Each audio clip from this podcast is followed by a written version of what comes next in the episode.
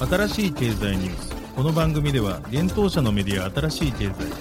ブロックチェーン仮想通貨フィンテックに関する日々のニュース解説を平日毎日音声コンテンツでお届けしています。そして新しい経済ではブロックチェーン仮想通貨に関するニュース解説記事やインタビュー記事学習記事などのたくさんのコンテンツを掲載しております。ぜひ新しいひらがな経済漢字で検索してメディアもチェックしてください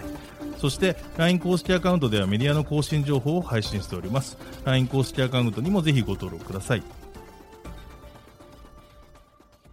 この番組は株式会社 FiNANCiE の提供でお送りします。 FiNANCiE はスポーツチームやエンタメプロジェクト、DAO などのトークンを購入して支援ができる新しいクラウドファンディングサービスです。サッカー J リーグ、野球、バスケなどのプロスポーツチームをはじめ映画やアイドル、インフルエンサーなど100以上のプロジェクトのトークンが FiNANCiE で購入できます。さらにトークン購入者はプロジェクトに応じたキャンペーン参加や NFT などの特典も。ぜひ iOS や Android で FiNANCiE のスマホアプリを入れて新たな応援体験を味わってください。あなたの夢がみんなの財産になるフィナンシェ。現当社新しい経済編集部の武田です。大塚です。はい、本日は9月の27日火曜日です。今日のニュース行きましょう。博報堂とアスターのステーク、ジョイントベンチャー設立へ。セガ三国大使大戦の IP 活用ブロックチェーンゲームオアシスでリリースへ。グリーが Web3 事業参入を表明、ブロックチェーンゲーム開発を視野。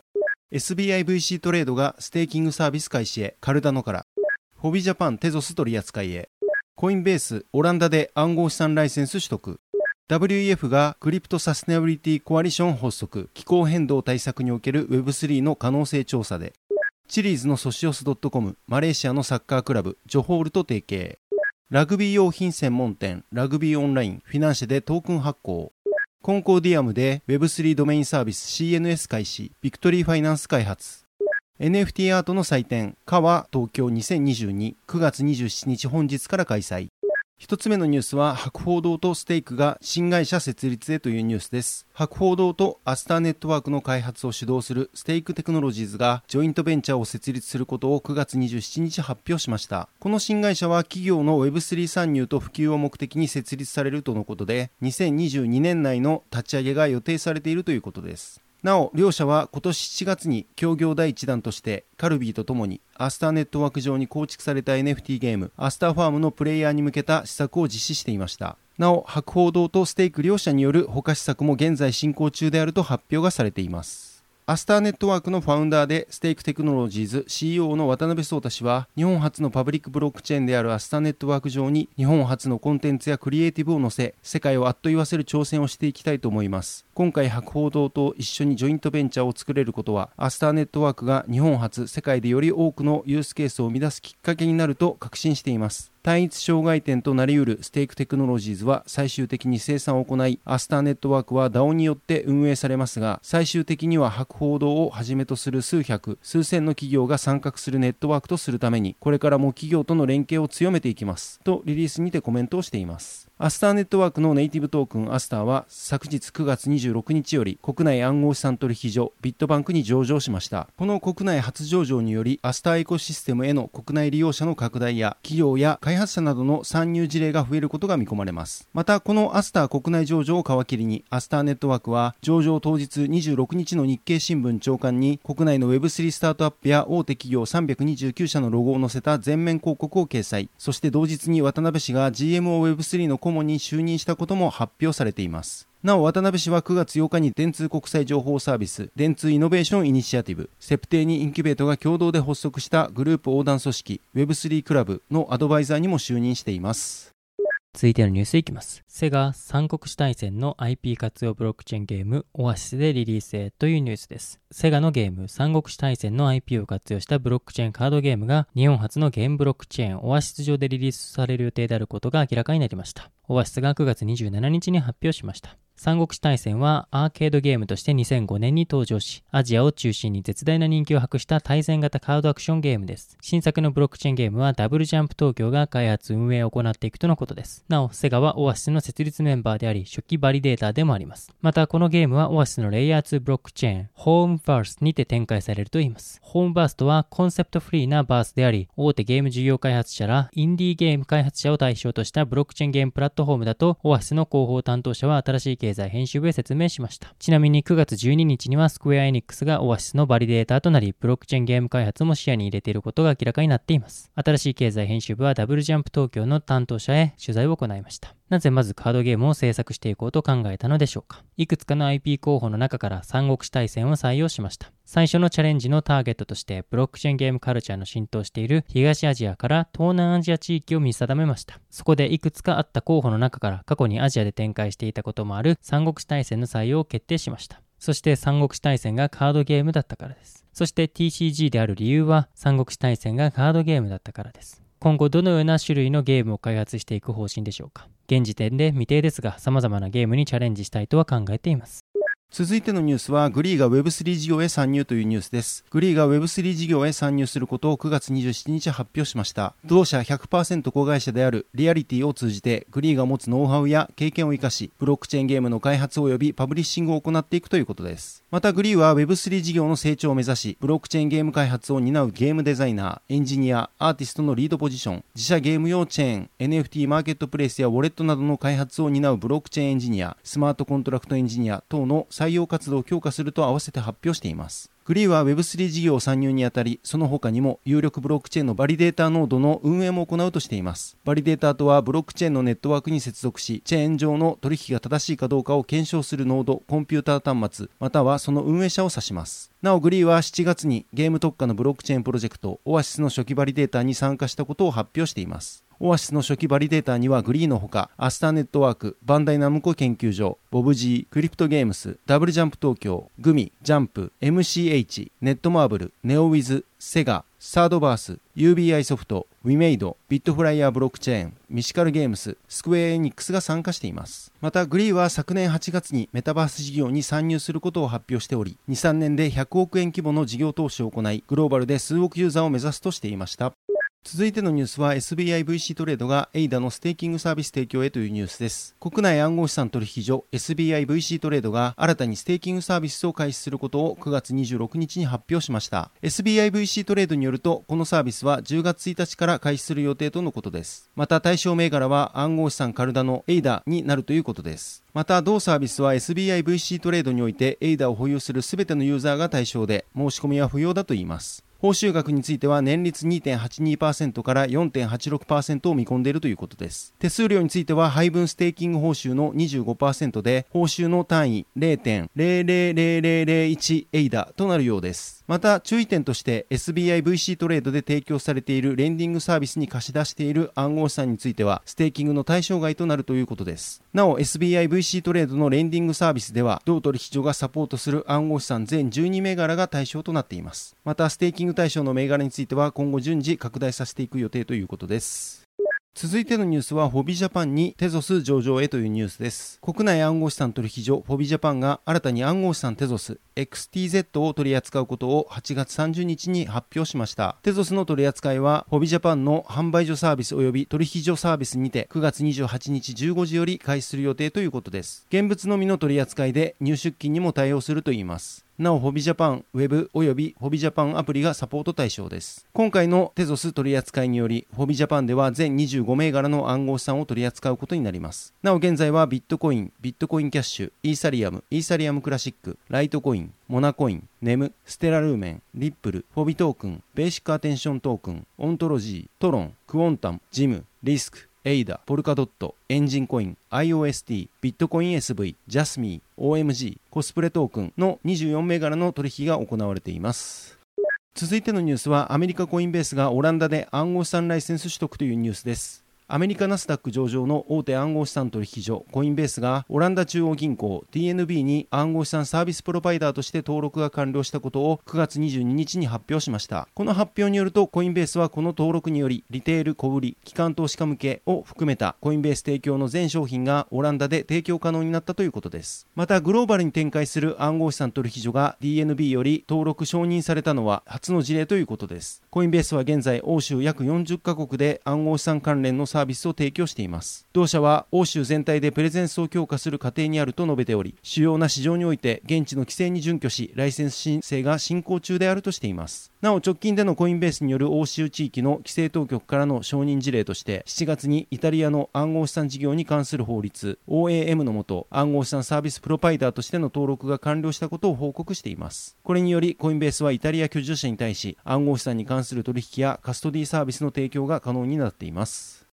続いてのニュースは WEF が気候変動対策における Web3 の可能性調査へというニュースです。WEF 世界経済フォーラムがクリプトサステナビリティコアリションクリプトサステナビリティ連合を発足したことを9月21日発表しました。クリプトサステナビリティ連合は WEF が主催する官民合同のイニシアチブです。暗号資産やブロックチェーンに関連した Web3 技術を活用して気候変動対策の方法を調査することを目的に発足したといいます。現在30もの組織が参加しテクノロジーが環境や社会的的な課題にもたらす潜在的なポジティブインパクトを探求していくということです。それにより同イニシアチブでは Web3 技術をどのように規制するかや Web3 技術の開発研究に対する投資がどのようなインセンティブをもたらすかについて政府へより良い情報を提供するということです。なお WEF は Web3 のイノベーションを促進し消費者を保護し金融包摂を向上するために規制を明確にする必要があると述べています。今後このイニシアチブでは Web3 の気候変動対策への可能性のほかエネルギー使用オンチェーン炭素クレジットといった課題に取り組むためにワーキンググループを開催するということです。具体的に Web3 の気候変動対策への可能性のワーキンググループでは Web3 によるイノベーションがパリ協定の目標達成に必要なペースで低炭素移行が直面する課題に取り組む方法を調査するとしています。またエネルギー使用のワーキンググループではクリプト業界におけるエネルギーと材料の消費を分析し気候や自然への影響についてより明確なイメージを構築する予定としています。オンチェーン炭素クレジットワーキンググループの動きとしては現状の世界の炭素市場の欠点に対しブロックチェーンベースの炭素クレジットによる対処を考えているということです。なお現状のカーボンオフセットでは提供者購入者ともに透明性が欠けていることや世界に何百といる零細農家や先住民コミュニティがカーボンオフセットを利用できないことなどが欠点であるとしています。なお、クリプトサステナビリティ連合には、アクセンチュアや EY といった企業のほか、サークルやイートロのような暗号資産に関連する企業、そしてアバランチやニア財団、リップル社、ソラナ、ステラ財団といったブロックチェーンに関連する団体、また NFT 活用の二酸化炭素除去プラットフォーム、ノリなども参加しています。続いてのニュースはソシオス .com がマレーシアサッカージョホールと提携というニュースです。ファンエンゲージメントプラットフォームソシオス .com を運営するチリーズがマレーシアのサッカークラブジョホールダルルタクジム FC JTDFC と提携したことを9月26日に発表しました。なお、ソシオス .com がマレーシアのサッカークラブと提携するのは初の事例です。今回の提携により JDTFC の公式ファントークン JDT が発行予定であることも明かされています。ただし具体的な JDT の発売日、ファントークンオファリング FTO の価格、その他の詳細については今回発表されていないという状況です。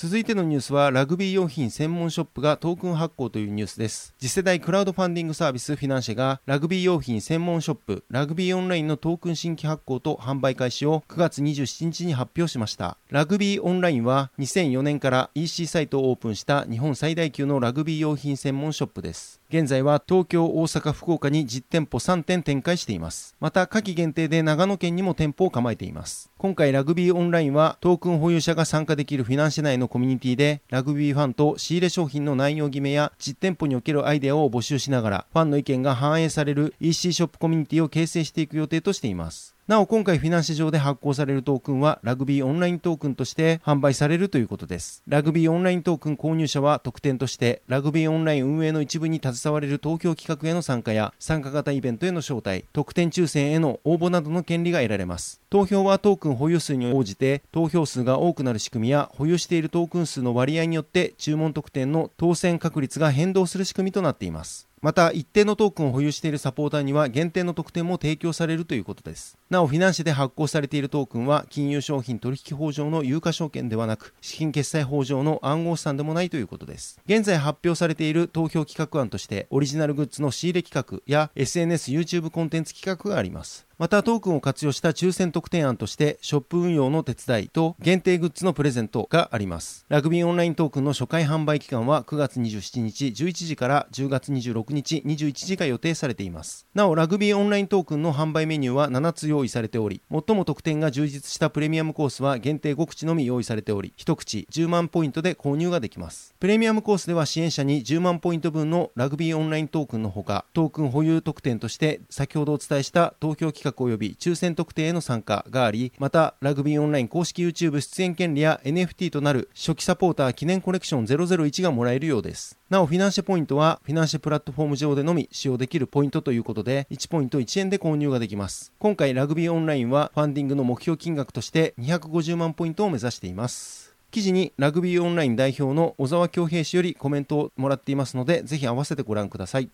続いてはニュースいきます。コンコーディアムで Web3 ドメインサービス CNS 開始、ビクトリーファイナンス開発というニュースです。DeFi や NFT におけるブロックチェーンの安全性と規制問題に取り組む Web3 ソフトウェア開発企業、ビクトリーファイナンスがコンコーディアムブロックチェーン上で、ウォレットネームシステム、コンコーディアムネームサービス、CNS を9月27日に発表しました。CNS は人が読みやすい文字列、名前をブロックチェーンアドレスにマッピングし、よりフレンドリーなオンチェーン体験を実現するサービスです。具体的には CNS ドメインはブロックチェーンのアイデンティティとコンコーディアムのアドレスやアイデンティティ、IPFS ハッシュ、テキスト、ソーシャル、ウェブサイトの URL など多くのリソースへのマッピングが可能になります。また CNS ドメインはコンコーディアムネットワーク上のセカンダリー Web3 マーケットで NFT としても取引可能となります。ちなみに CNS はサービス開始から24時間で1000以上の名前が登録されたといいます。CNS と DNS の違いについて、一般的に暗号アドレスは16進数の複雑な文字列で構成される公開鍵であり、ブロックチェーンに精通していないユーザーにとって直感的に読んだり覚えたりすることは難しいです。今回発表された CNS はコンコーディアムブロックチェーンをベースとした分散型かつ拡張可能なネーミングシステムとして、インターネットのドメインネームサービスである DNS と同様の目的を持ちますが、同ブロックチェーンが提供する機能と制約により、アーキテクチャに大きな違いがあると言います。それは CNS がドメインと呼ばれるドットで区切られた階層的な名前のシステムで運営されており、ドメインの所有者はサブドメインを完全に制御することができる点です。なお CNS ドメインは分散型ウェブサイトのドメイン名としても利用できるとのことです。CNS はコンコーディアムのトークンティッカーに由来する .ccd トップレベルドメインを持ち、数字と文字の組み合わせに対応しています。また CNS ドメインは分散型ドメインが広く普及した際に、その人物固有の ID が Web3 での神聖な強力なアイデンティティになる可能性があるとしています。CNS 関係者のコメントです。ビクトリーの創立者、ジョハ・スレイモノフ氏は、拡張子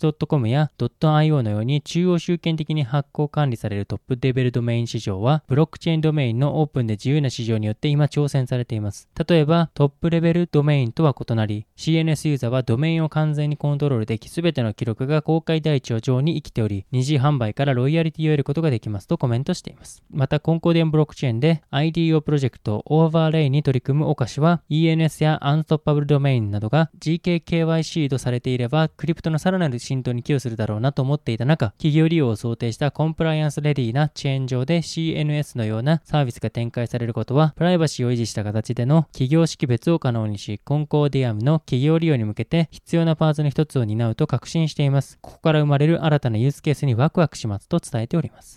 続いてのニュースは、 CAWA 東京2022開催へというニュースです。NFT アート祭典クリプトアートウィークアジア in 東京2022略して CAWA 東京が本日9月27日から開催されます。 CAWA 東京は本拠地シンガポールを中心にアジア複数都市のサテライト会場とメタバース上で開催する NFT アート祭典 CAWA クリプトアートウィークアジアの東京サイドです。バーチャル会場としてアジア100カ所以上のメタバースでも CAWA は開催され、それぞれの会場がリンクで接続されるということです。 CAWA 東京ではフィジカルとバーチャルを融合したハイブリッド NFT アート展覧会を CAWA と同時開催するとのことで、今回は DMM 麻布サテライトでのギャラリー展示とトークセッション、そしてレッド東京タワーで国内有数の NFT プロジェクトのピッチ大会と DJ パーティーを行うということです。また、クリプトボクセルズやディセントラランド、オンサイバーなどで行われるメタバース会場では、各参加国のアーティスト、東京含むやコレクター、事業者、キーパーソンによる各国のクリプトシーンに関するインタビュー、対談を行うオンラインセッションなどが開催されるということです。なお、メタバース会場と DMM ABM 麻布サテライトは今月27日から10月8日まで開催され、レッド東京タワーは10月3日から5日まで開催されます。期間中のすべての有料イベントに入場できる VIP パスは NFT で販売されます。また同じく NFT で販売されているスポンサーパスには VIP パスと同じく川東京全日程中の有料イベント参加券に加え、レッド東京タワーでのブース出展やピッチトーク、出場権利が含まれています。さらに、川東京2022の出展作家提供の NFT フリーミント券や、次回開催の川東京への推し作家の展示リストアップ券と投票の権利もついてくるようです。また、デイチケットについてはトークイベントのある日のチケット1日入場券となっています。なお、DMM 麻布サテライトのトークセッションのない日のギャラリー展示は無料で観覧できるということです。参加チケットについては、サイトを介して OpenSea で販売する NFT チケットのほか、PTX によるチケット販売も実施しています。なお PTX で販売されるチケットは順次追加されるということです。記事に PTX からのチケット購入、そして NFT によるチケット購入についてリンクを貼っておりますので、ぜひそちらご興味ある方はぜひ見てみてください。また、出演アーティストなどの詳細についてもリンクを貼っておりますので、ぜひ合わせてご覧ください。